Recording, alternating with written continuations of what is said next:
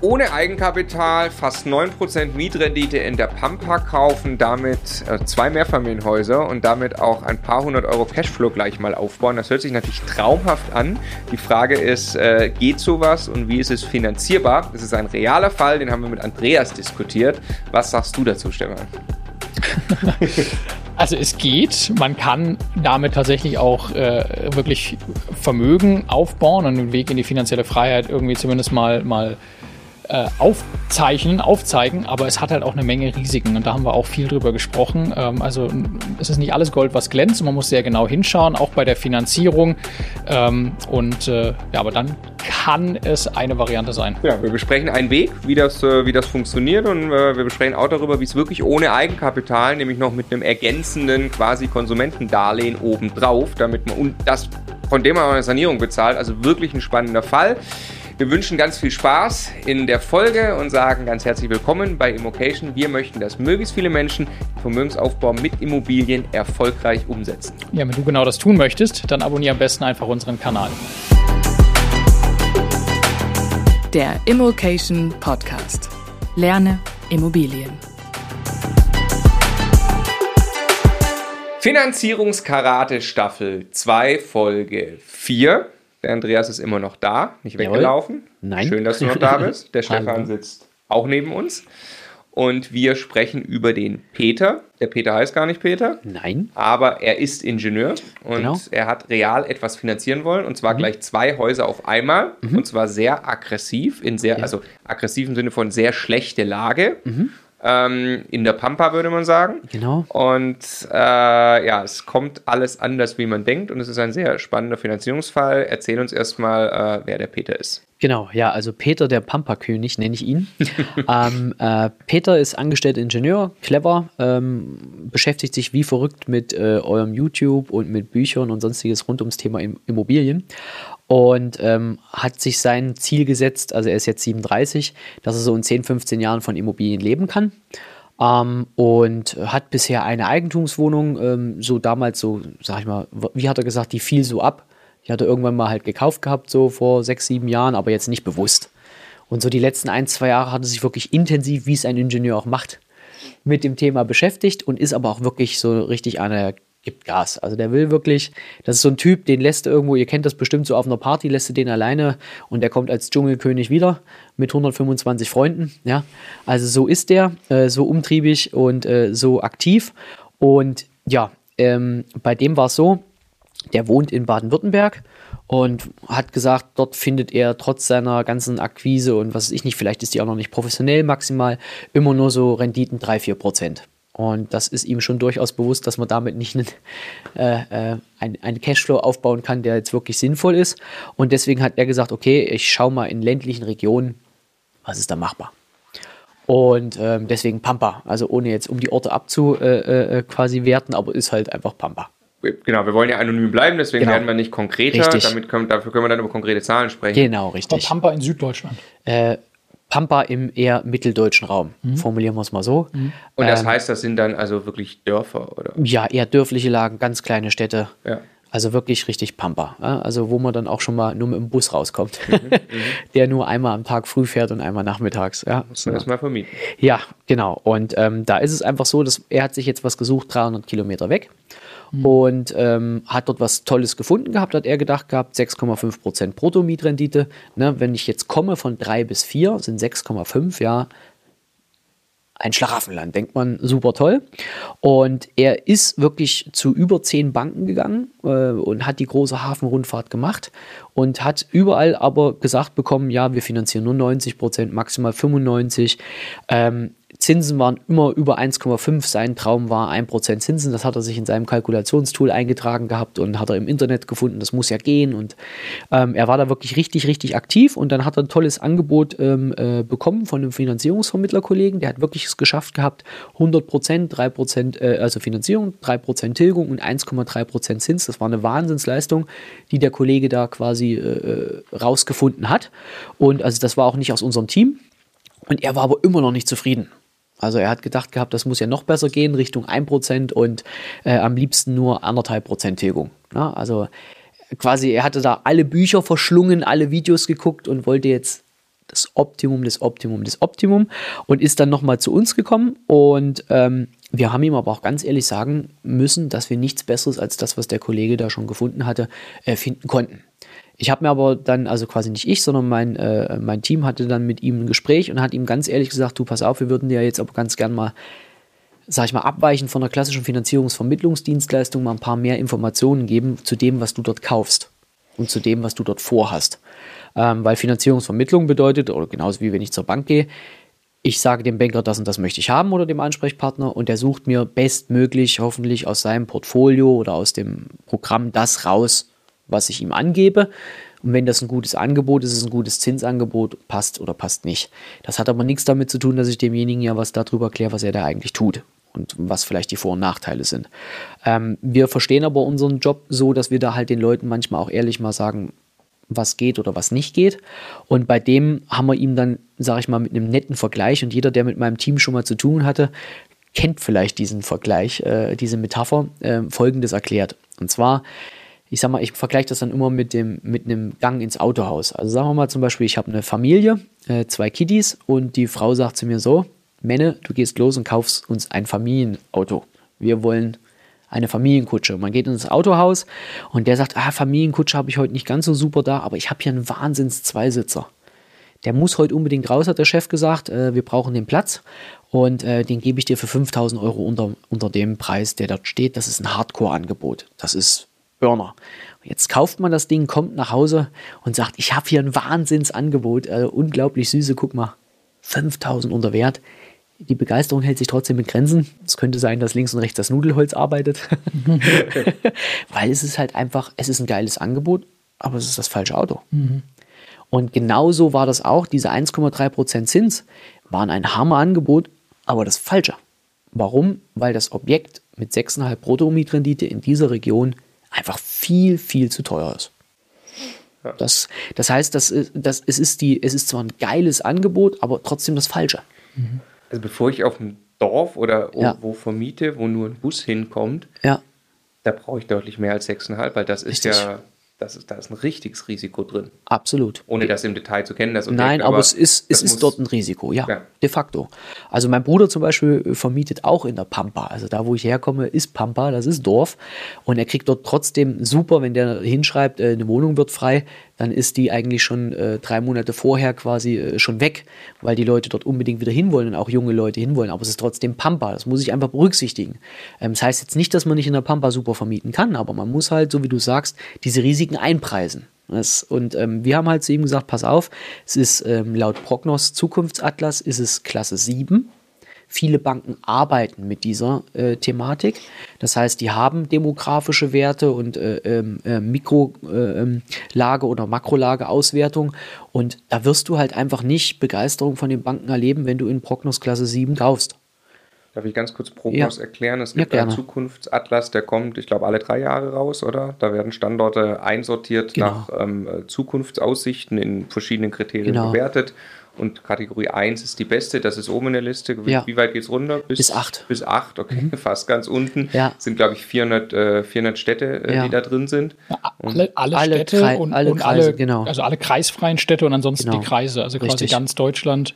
Ist Jetzt hat da nicht, jedes Dorf hat da dann nicht einen eigenen Eintrag, das ist dann Teil eines Kreises, genau. aber das, das kleine Dorf im Kreis ist Richtig. dann halt Ich möchte empfehlen an der Stelle ganz kurz immocation.de slash Standort. Wir äh, geben uns sehr viel Mühe, äh, Daten zu aggregieren, die einem dann helfen, weil was der Prognos zum Beispiel nicht hat, ist ja irgendwelche Kaufpreise drin genau. oder Renditen. Das muss man ja, ja. dem Ganzen gegenüberstellen. Richtig. Äh, wer das mal ausprobieren will, äh, der wird dort fündig. Vocation.de slash Standort. Genau. Richtig. Und er, wie gesagt, hier Prognos Klasse 7. Und da haben wir ihm gesagt, ganz klar, da muss mindestens eine 8% Bruttomietrendite dastehen. Ansonsten ist das Risiko-Chance-Verhältnis nicht passend. Und das muss man einfach wissen. Und dann hat er gesagt, Mensch, 8%, ich dachte jetzt schon mit meinen 6,5, ich bin toll, aber es muss ja immer zum Risiko passen. Ne? Und ähm, das ist nun mal dort vorhanden. Und er hat ja auch gemerkt gehabt, die Banken sehen es genauso. Also äh, das ist nicht so, dass jetzt dann die, selbst die regionale Bank sagt, gar, gar kein Thema, schmeißen wir dir hinterher das Geld, 110 kriegst du Aber die Bank hätte ihm das Geld ja gegeben, hast ja, du gesagt. aber halt nicht äh, das, was er eigentlich wollte. Und trotzdem hätte sie es gemacht. Also ich finde, da ist Genau. wieder ein ganz wichtiges Learning für jeden Einsteiger drin. Nur weil eine Bank prinzipiell mal bereit ist, etwas zu begleiten und Geld zu leihen, sei es jetzt genau die 100 oder Ja. 95, das heißt noch lange nicht, dass deshalb das Objekt gut oder der Kaufpreis Richtig. richtig, ist. Ne? Absolut. Also Gilt auch im Übrigen andersrum. Nur weil eine Bank was nicht begleiten will, heißt Richtig. es nicht, dass ich einen scheiß Deal habe. Richtig. Also sagen, ich muss zur nächsten Bank. Genau, richtig. Vielleicht fehlt dem Banker das Thema Vision, weil er es einfach nicht sieht oder die Richtlinien geben es nicht her. wir haben vorhin drüber gesprochen, ne? es kann sein, es verläuft eine Linie auf der Karte Genau. und da ist einfach, äh, das Gebiet machen wir nicht. Okay. Genau. Und dann, nicht, muss dann ich halt eine andere Bank, die da grün sagt. Ja. Genau. Gibt es ja nun genug Beispiele, ne, äh, die das durchgemacht haben und was ich nicht bis in Kredit bekommen haben, in große Unternehmer. Dann ist es halt so. Und genauso ist es im Immobilienbereich auch. Aber du hast vollkommen recht. Nur weil der Banker sagt, ich wink das jetzt durch, heißt das nicht, dass es nicht so ist. Deswegen empfehle ich auch immer ganz, äh, weil ich werde auch oft gefragt, ja, woran finde ich einen guten Finanzierungsvermittler oder Berater?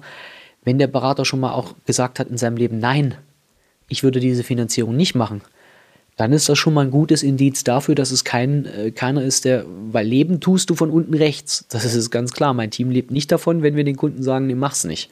Aber ich glaube, authentischer und ehrlicher ist es auch mal dem Kunden zu sagen, pass auf, das und das ist das Risiko, was ich dort sehe, was du dort tust, dann mach's lieber nicht. Dann ist lieber mal kein Deal vielleicht der bessere Deal. Und ähm, ich glaube, also wenn, wenn mir jemand da die Frage stellt, dann lieber mal jemanden auch haben, der sagt mal, nee. Und hier in dem Fall haben wir ihm das gemacht und haben ihm erklärt, was sind so die Determinanten. Und sechs Monate später ähm, habe ich einen Anruf von meinem Team bekommen, dass jetzt der Peter wieder da ist, der Pampa-König. Und zwar nicht nur mit einer Immobilie, sondern mit zweien. Also er hat äh, quasi jetzt privat, von privat dort was gefunden im Doppelpaket. Ein Objekt, ähm, eins für 300.000, eins für 180.000.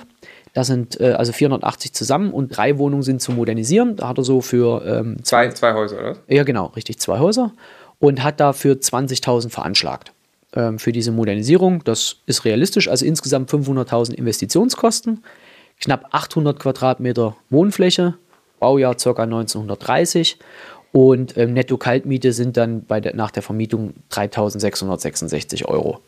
Also, äh, also in sich ist erstmal schon sehr günstig, auf den Quadratmeter Ja. auch. Also Ja. was, 600, 700 Euro den Quadratmeter sowas? Also schätze ich. ja, Ähm, aber da gucke ich 0,0 drauf, weil interessiert mich bei Vermietungsobjekten. Also ja, mich ja, ja, ich wollte nur ne? mal, also Ja. da kann man sich, wie, wie pumpig die Pampa ist, schon mal ja, vorstellen. Ja, das stimmt.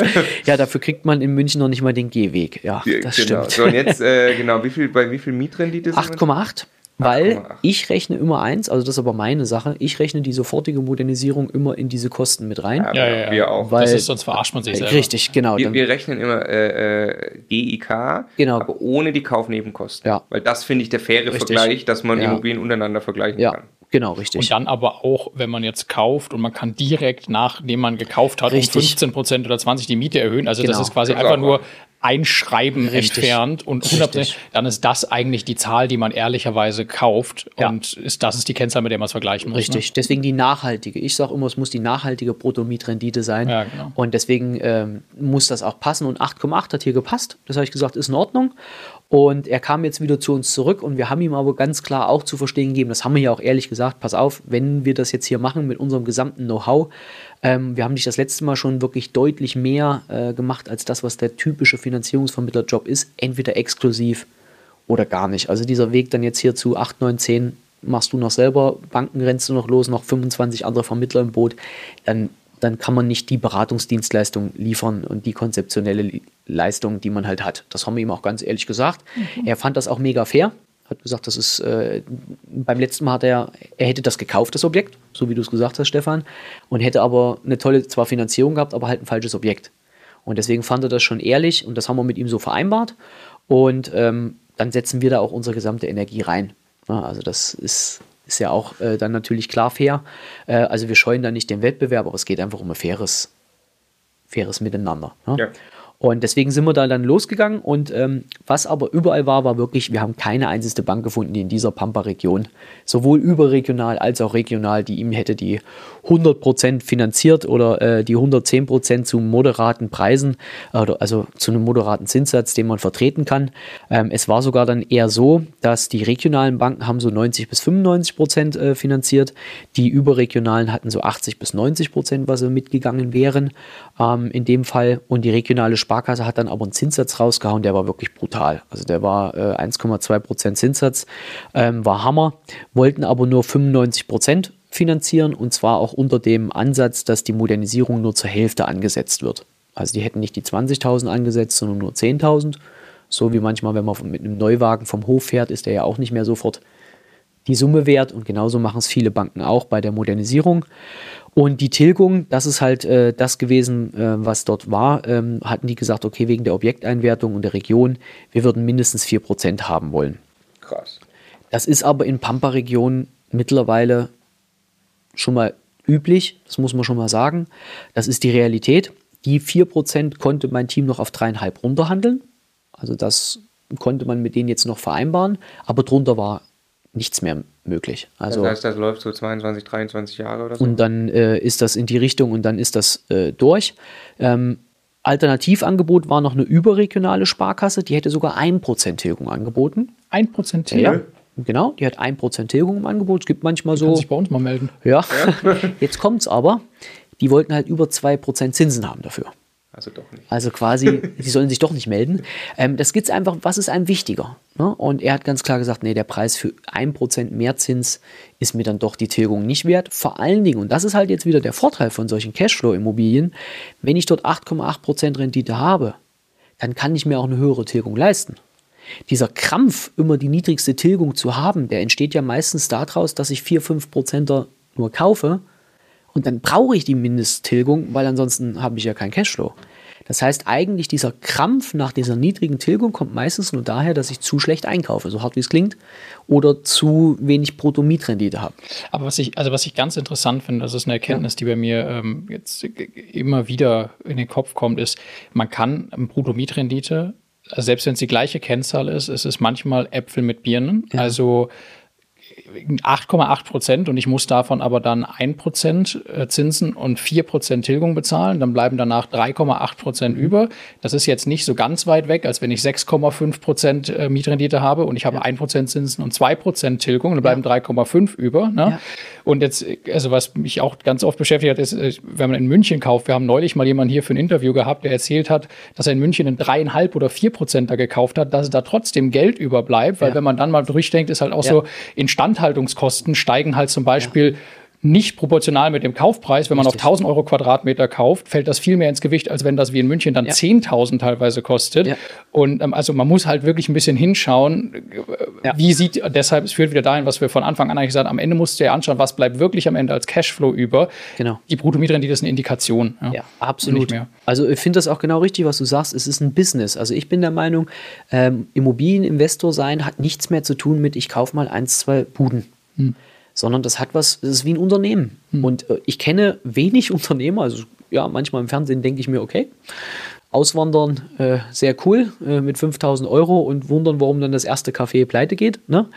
Äh, da denke ich mir dann, Herrgott, wie kann man, wie blauäugig kann man sein? Äh, hier im Immobilieninvestment, das ist, keiner würde verrückterweise ein Unternehmen gründen, ohne zu wissen, was er da eigentlich tut. Mhm. Und das, glaube ich, sollte man im Immobilieninvestment genauso berücksichtigen. Man sollte sich damit beschäftigen, man sollte Bildung nutzen, ne? man sollte wirklich sich da richtig tief reinarbeiten und nicht einfach nur blenden lassen von irgendwelchen wilden Versprechungen und Zahlen. Also bin ich genau, genau bei dir. Also das ist ja auch das, was, was ihr erlebt, Education, ne? Mhm. also Bildung definitiv.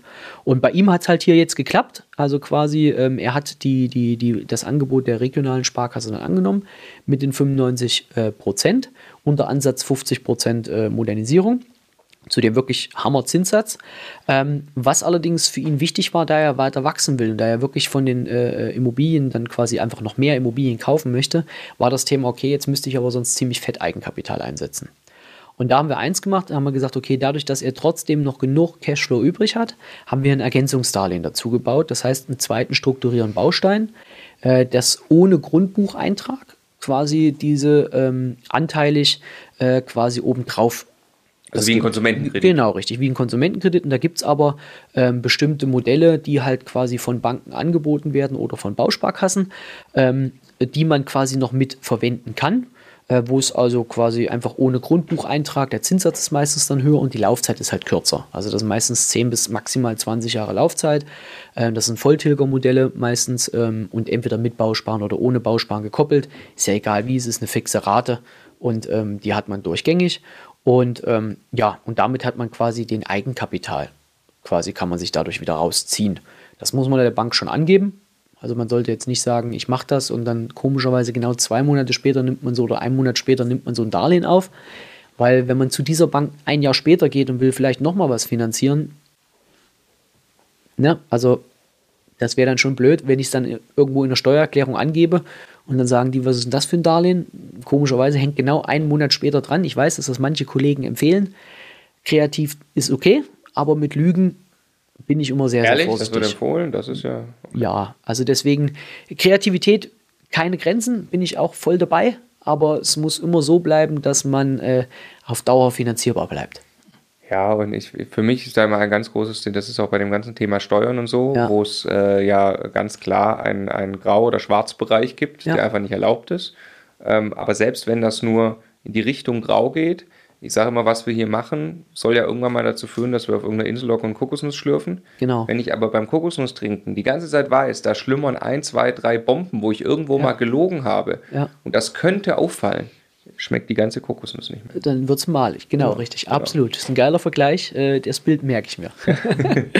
Super, und äh, letztendlich war es jetzt so, äh, um das nochmal zusammenzufassen, also er hat ja die 3666 Netto-Kaltmiete, ähm, abzüglich der 25 Prozent, was ja die Banken so abziehen ne, in ihrer Schattenrechnung für Bewirtschaftungskosten, Hausverwaltung, Mietausfallwagnis und äh, Mietausfallwagnis, Instandhaltung 2750, abzüglich der 2000 Euro, äh, 2100 Euro Rate, die er zahlt für alle Bausteine, also quasi insgesamt, weil das äh, wäre ja auch Quark, äh, Quark, wenn man das weglässt.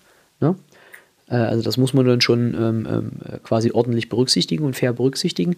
Ähm, dann ist es so, dass die, äh, dass trotzdem noch ein Überschuss natürlich übrig bleibt. Und das 600, ist 700 Euro war das Genau, jetzt, ne? richtig. Und du hast jetzt gerade, du hast jetzt gerade einmal die 20 Prozent von der, von der äh, Kaltmiete-Runde genommen. 25, genau. Äh, 25 richtig. hast du genau, genommen, okay. richtig, ja, Also dann bleiben 6, 6, 700, wenn ich richtig gerechnet habe, Genau. bleiben übrig richtig, an Cashflow. genau. Dafür muss er aber jetzt sicherstellen, dass er in der Pampa ordentlich, ein bisschen Ja. Leerstand wird drin sein, in den 25 Prozent quasi, genau. kann er ein bisschen was abfedern. Richtig, aber also ich sag mal so, wenn man sich drum kümmert, geht das, aber du, so wie du sagst, du musst dich schon drum kümmern.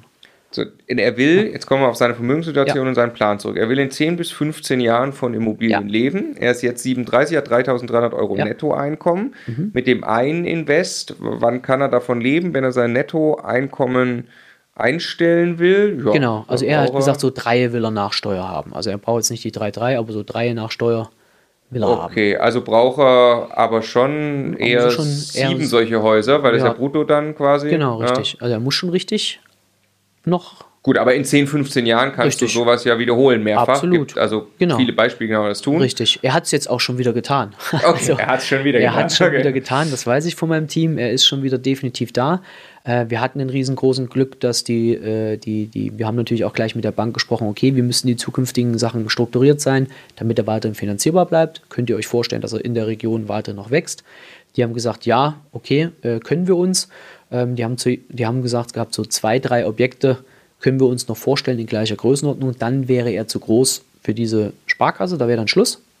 Einfach, äh, da ist dann einfach die Grenze erreicht von dem, was diese kleine örtliche Sparkasse halt finanziert als Gesamtvolumen. Da ist er dann bei 2 Millionen oder Ja, so. und da haben die gesagt, also da ist dann schon bei uns Grenze. Ne, da, ist, da ist ein Schluss anderthalb bis zwei, machen die so und dann ist aber Schluss. Aber jetzt, wenn der das jetzt siebenmal machen will, das sind dann dreieinhalb Millionen Euro Kreditvolumen. äh, Das ist dann ja ein Punkt, wo persönliche Bonität nicht mehr die Rolle spielt, sondern eigentlich nur noch das Portfolio. Genau. Äh, funktioniert das, wenn er, also lass uns mal sagen, der macht das jetzt dreimal mit der Sparkasse, hat eineinhalb Millionen Euro Schulden, Mhm. kauft jetzt genau dieses Objekt, kann er noch zweimal kaufen mit 8, irgendwas Prozent. Irgendwas, genau. Ist das dann eine Ausgangssituation, um bei einer neuen Bank einzulaufen und sagen, Grüße, hier bin ich, ich würde jetzt Nummer 4 gerne kaufen? Also das wird schon sportlich, äh, weil natürlich klar, jede Bank bewertet ja auch die Objektwerte dann anders und der Verschuldungsgrad, das ist nun mal ein Thema. Ne? Also quasi das Verhältnis von Restschulden zu Objekteinwertung. Und wenn er hier in der Prognos 7 kauft, wird wahrscheinlich eine neue Bank die, äh, die Einwertung der Objekte nicht mit dem vornehmen, was man selbst als Marktwert empfindet. Aber er tilgt ja, er hat 10 bis Richtig, 15 Jahre Zeit. Er tilgt Er tilgt. 3,7 Prozent. Richtig, und deswegen diese höhere Tilgung. Ähm, also wir hatten, äh, also letztendlich ist dann rausgekommen 3,7, so wie du es gerade gesagt Ja. hast. Ähm, wir hatten es eigentlich auf 3,5 runtergehandelt, aber dann ging das noch so Also ein ja, bisschen ich hin und das ja ja. Kein Problem, da ging das noch so ein bisschen hin und her. Ne, also das ist manchmal halt so, dann wie so ein bisschen äh, türkischer Bazar. ist das dann. Ähm, letztendlich das Ergebnis ist aber so, wie du sagst, man muss natürlich dann auch in diesen Pampa-Regionen, um irgendwie dann den Verschuldungsgrad einzuhalten, dann schon mal ein bisschen tilgen. Ne? Und muss Der- dann schon ein bisschen was tun. Der kann das quasi in 10 bis 15 Jahren. Ich meine, wir kennen die, die vielen Beispiele ja Ja. auch, die äh, vor einigen Jahren angefangen haben. Irgendwann Zeit hilft natürlich. Also Ja, wenn du natürlich. sagst, in, in, in, also der Klar. kann jetzt, wenn der nächstes Jahr sagt, ich kaufe die sieben Mehrfamilienhäuser im nächsten Jahr, Dann wird es eher nix. das aber wird nichts, aber wenn er sagt, in 10 bis 15 Jahren habe ich Genau. das und meistens hat er dann hoffentlich die Immobilien ja gut entwickelt. absolut. Vorausgesetzt, wir sind in der Pampa, das ist ja eine Aussage zur Zukunftsprognose Ja. im Zukunftsatlas. Vorausgesetzt, Ja. in diesen 10 bis 15 Jahren hat sich die Pampa nicht in die Richtung Richtig. entwickelt, die der Prognos Zukunftsatlas ja voraussagt, nämlich Ja. eigentlich nach unten. Also Ja, Moment, der, der Prognos sagt, dass, dass, es da, dass es da vielleicht dann weniger Menschen gibt und, und schlechtere Demografie und so weiter. Heißt ja aber nicht, dass er nicht vermieten kann. ja, deswegen da gebe ich Nee. den ganz großen Hinweis. Ich zum Beispiel rechne in der Pampa mit keinen Mietsteigerungen oder sonstiges. Genau. Und ich gebe immer meine Empfehlung ab, wenn meinetwegen die ortsübliche Miete dort nur mal als Beispiel, das ist in der Pampa ja nicht hoch, 6 Euro sind oder 5,50 Euro. Das ist ja, es ist schon- einfach ist so. schon relativ das hoch sogar, glaube ich. Ja, Ja. dann, äh, dann rechne ich eher dann mal mit den 5 Euro. Und wenn sich dann die Objekte immer noch alle tragen, dann ist in Ordnung, weil gewohnt wird immer. Klar, es gibt auch wirklich Gegenden, da wird nicht mehr gewohnt. Da kann ich für 500.000 mir das komplette Dorf kaufen und äh, die benennen alle Straßen so, wie ich sie haben möchte. Ähm, aber ich sage mal, solche Extremum, da sollte man natürlich nicht kaufen. Aber normale Regionen, die einfach ländlich sind, wo Demografie zuschlagen wird, das wird es in manchen Regionen einfach. Gewohnt wird trotzdem. Da kann ich halt nur nicht mit 7 Euro. Und ich muss, um überhaupt auch die 5 Genau. zu kriegen, also Ordentliche das, Lage. Das, was Stefan Genau. sagt, wenn das reinhaut, Ja. je länger ich wahrscheinlich noch in die Zukunft gehe, desto krasser Ja. muss ich eine super Immobilie haben Ja. und die auch noch zum guten Preis anbieten, damit ich Absolut. Miete habe. Genau. Und also zum, nur mal als Beispiel, was halt nicht geht, ist dann ein Mehrfamilienhaus kaufen, wo äh, in drei Jahren die Heizung kommt, in fünf Jahren das Dach und sonstiges, dann sind die 8,8% Mietrendite ja auch nur Augenwischerei. Ja. Ne, also weil, so wie du es vorhin gesagt hast, die Handwerkerkosten, klar, kosten vielleicht auch in der Pampa weniger als der Stundensatz in München, aber kosten tun sie trotzdem überall alles und ich kriege dann halt dort nicht deswegen drei Euro mehr Miete. Das ist, das ist, Ja. das ist äh, ein wahnsinnig wichtiger Punkt, das Ja. zu berücksichtigen. Genau. Wie, also wie, wie unfassbar groß dieser Unterschied ist. Wenn Ja. du, wenn du 5 Euro kalt auf den Quadratmeter kriegst, 60 Ja. Euro im Jahr und du musst aber 20 Euro pro Quadratmeter für die Instandhaltung ausgeben. Für Haus und Dings ist das ein Drittel der Kaltmiete. In München, wenn du 20 Euro kalt kriegst, mal 12, dann hast du 240 Euro. Da musst du immer noch nur 20 Euro. Lass uns sagen 30, weil das in München müssen. Dann hast du, was war, hast du 10 Prozent der Miete ausgegeben. Und das musst du halt, musst du echt berücksichtigen. Absolut. Das haben wir bei unseren Häusern in Essen so krass gemerkt, wie, wie knickig wir beide plötzlich wurden in Sachen, ja, lass da das nochmal schön machen und hier vielleicht. Ne, Das kannst du äh, dir bei 1000 Euro auf den Quadratmeter Kaufpreis nicht das leisten. Ist, das ist wirklich, kannst du, Absolut. ne, brauchst, brauchst viel länger Zeit. Während der in Ähm, München dir sagt, nö, das habe ich dann auch noch mal schön gemacht und das noch und so, das spielt ja bei der Miete gar keine Rolle. ja, Das ist ja, genau. Was ja im Großen und Ganzen, deswegen sieht München so aus, wie es aussieht und hier ist alles top saniert. Und wenn du hier in einer Straße ein Haus siehst, das nicht absolute Hochglanzfassade hat, solltest du aber schnell klingeln und fragen, ob es nicht kaufen kann. Ja, Ja, also ja, absolut. Also bin ich voll weil da läuft euch. irgendwas schief. genau, aber worauf ich hinaus wollte, also nur noch einmal, weil, das, glaube ich, ganz wichtig ist, wenn man über Pampa und dieses Potenzial nachdenkt. Es kann einfach sein, in ein paar Jahren hat er da 20 Prozent getilgt. Hm. Der Marktwert hat sich aber vielleicht sogar ein paar Prozent in die falsche Richtung entwickelt. Ja. Ja, das kann passieren. Es kann sein, er hat zu dem Zeitpunkt äh, Schwierigkeiten, das zu vermieten. Und äh, da ist überhaupt nicht viel mit äh, irgendwie, Ja. er hat da Vermögen Freies geschaffen oder so. Also man muss sich äh, Absolut. Rendite und Risiko hängen zusammen und Ja. das ist ein reales Risiko und nicht nur irgendein Papiertiger. Ja, und Ja. das ist, glaube ich, ganz wichtig. Absolut. Bin ich voll bei euch, ja. Ich möchte den, äh, den Peter nochmal ermuntern und den, den Daniel als Beispiel bringen aus unserem Coaching-Team. Der hat ja mal entschieden, jedes Jahr ein Mehrfamilienhaus zu kaufen. Würde man wohl auch als Pampa bezeichnen, wo der das gekauft hat. Ähm, vielleicht ist nicht als Hardcore-Pampa. Ja. Groß ist nicht Pampa zum Beispiel. Ähm, nee, nee, gut, das war jetzt später. Also ich meine jetzt die Häuser, die er um Berlin rum hat und so, ne? Ähm, und hat da also wirklich auch jedes, also jedes Jahr eins gekauft, wirklich jedes Jahr Zeit und Energie reingesteckt, dass Ja. er da wirklich die Häuser richtig entwickelt und, und extrem darauf achtet, Ja. dass er kosteneffizient saniert. Ne? Ähm, und dem ist das dann auch nach ein paar Jahren gelungen, dass er wirklich Ich wollte gerade sagen, kann. dafür ist er ja auch bekannt, dass er ein toller Asset Manager ist ne, und Ja. das äh, super hinbekommt. Und ich glaube, dann funktioniert das auch. Und wenn der Peter sich dahin entwickelt, dann äh, halte ich das für problemlos machbar in 10 bis 15. Eine Frage habe ich noch zu Peter. Ja, klar. Eigenkapital. Was ist damit? Äh, also äh, wie, hat er viel auf der hohen Kante oder wie finanziert Ach er die so. sieben Häuser? Nee, also der hat nicht extrem viel auf der hohen Kante.